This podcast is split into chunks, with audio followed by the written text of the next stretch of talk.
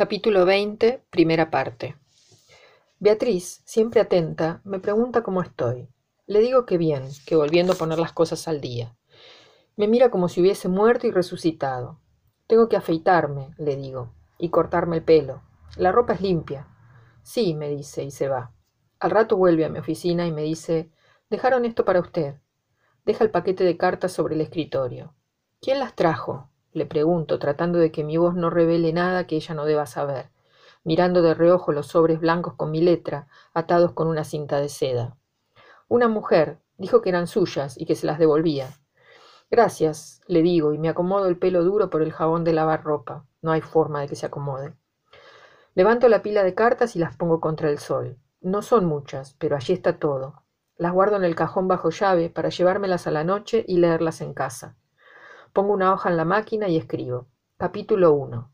Luego, Clara nunca supo lo que es la felicidad, y ese vacío lo transmitió a todos los que estaban a su alrededor, incluyéndolo a él, sobre todo a él. Ortiz me interrumpe cuando estoy poniendo la segunda hoja y tipeando a toda velocidad. Curden está muerto, me dice. Lo miro con los ojos entrecerrados por el humo del cigarrillo. El prestamista también. Muchas muertes. Demasiadas. Creo que están conectadas. ¿Por qué? Me llegaron unas fotos. Me da el sobre y las despliego sobre la mesa. Las miro como si nunca las hubiese visto. ¿Quién te las dio? No sé, las dejaron para mí en este sobre. Ahí están los dos hablando, también el gerente y la chica. Dice la chica por no decir Mara, y yo asiento con la cabeza como si estuviese pensando en su hipótesis. Junto las fotos, las meto en el sobre y las pongo al lado de la hoja que acabo de escribir. ¿Vos decís que hay una conexión entre todas las muertes? Le pregunto, aplastando el cigarrillo en el cenicero lleno. Es obvio. Primero muere el banquero, después el prestamista y por último él. ¿Cómo sabes que es el último? Porque Curten se suicidó, mató a los otros y se pegó un tiro con el mismo revólver. No podía pagar y los mató. Puede ser, le digo, y trato de imaginar la escena en la que Marcos convence a Curten de que se pegue un tiro.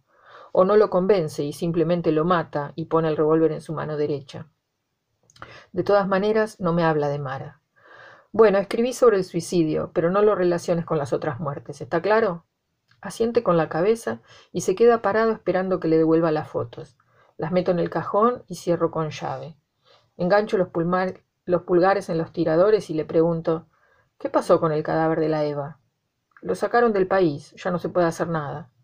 Ah, qué pena. Escribí la necrológica de la muerte de Curten, pero no la pongas en tapa. Y decirle al pibe de las fotos que está despedido, que no lo quiero ver más por acá. ¿Y lo de la portera lo escribo también? ¿Qué portera? La que te buscaba pidiendo información, la del complot. No quiero volver a discutir sobre eso. Es demasiado largo y demasiado intrascendente como para explicar. Sin embargo, se queda esperando una respuesta. ¿Qué pasó con la portera? le pregunto. Sonríe. La mataron en una redada. Hacían reuniones clandestinas en la escuela. Tenían un plan para recuperar el cadáver de Eva. ¿Cómo supieron?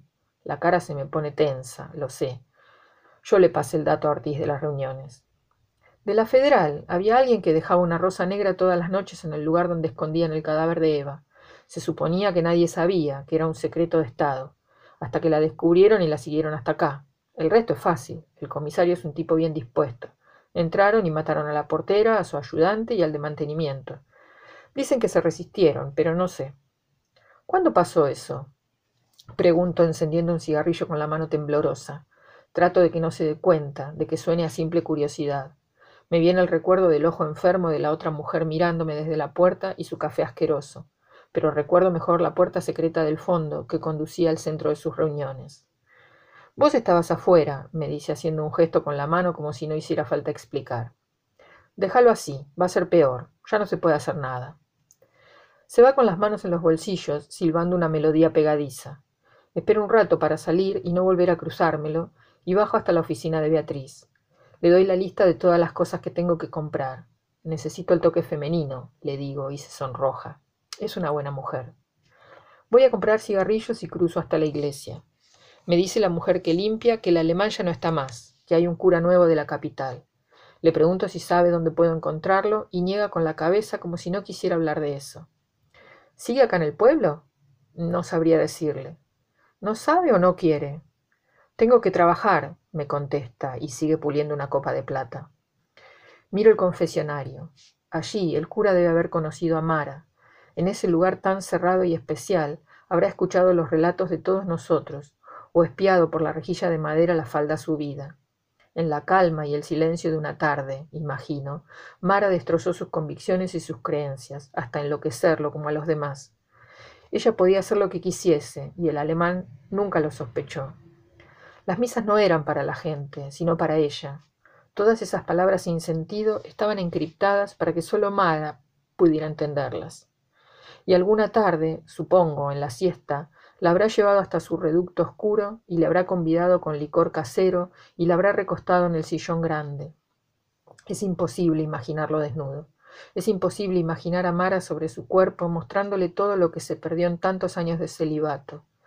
Debería haberse ido antes de la iglesia. Todos deberíamos habernos ido antes de nuestros hogares, porque con Mara no hay hogar posible, solo una búsqueda interminable.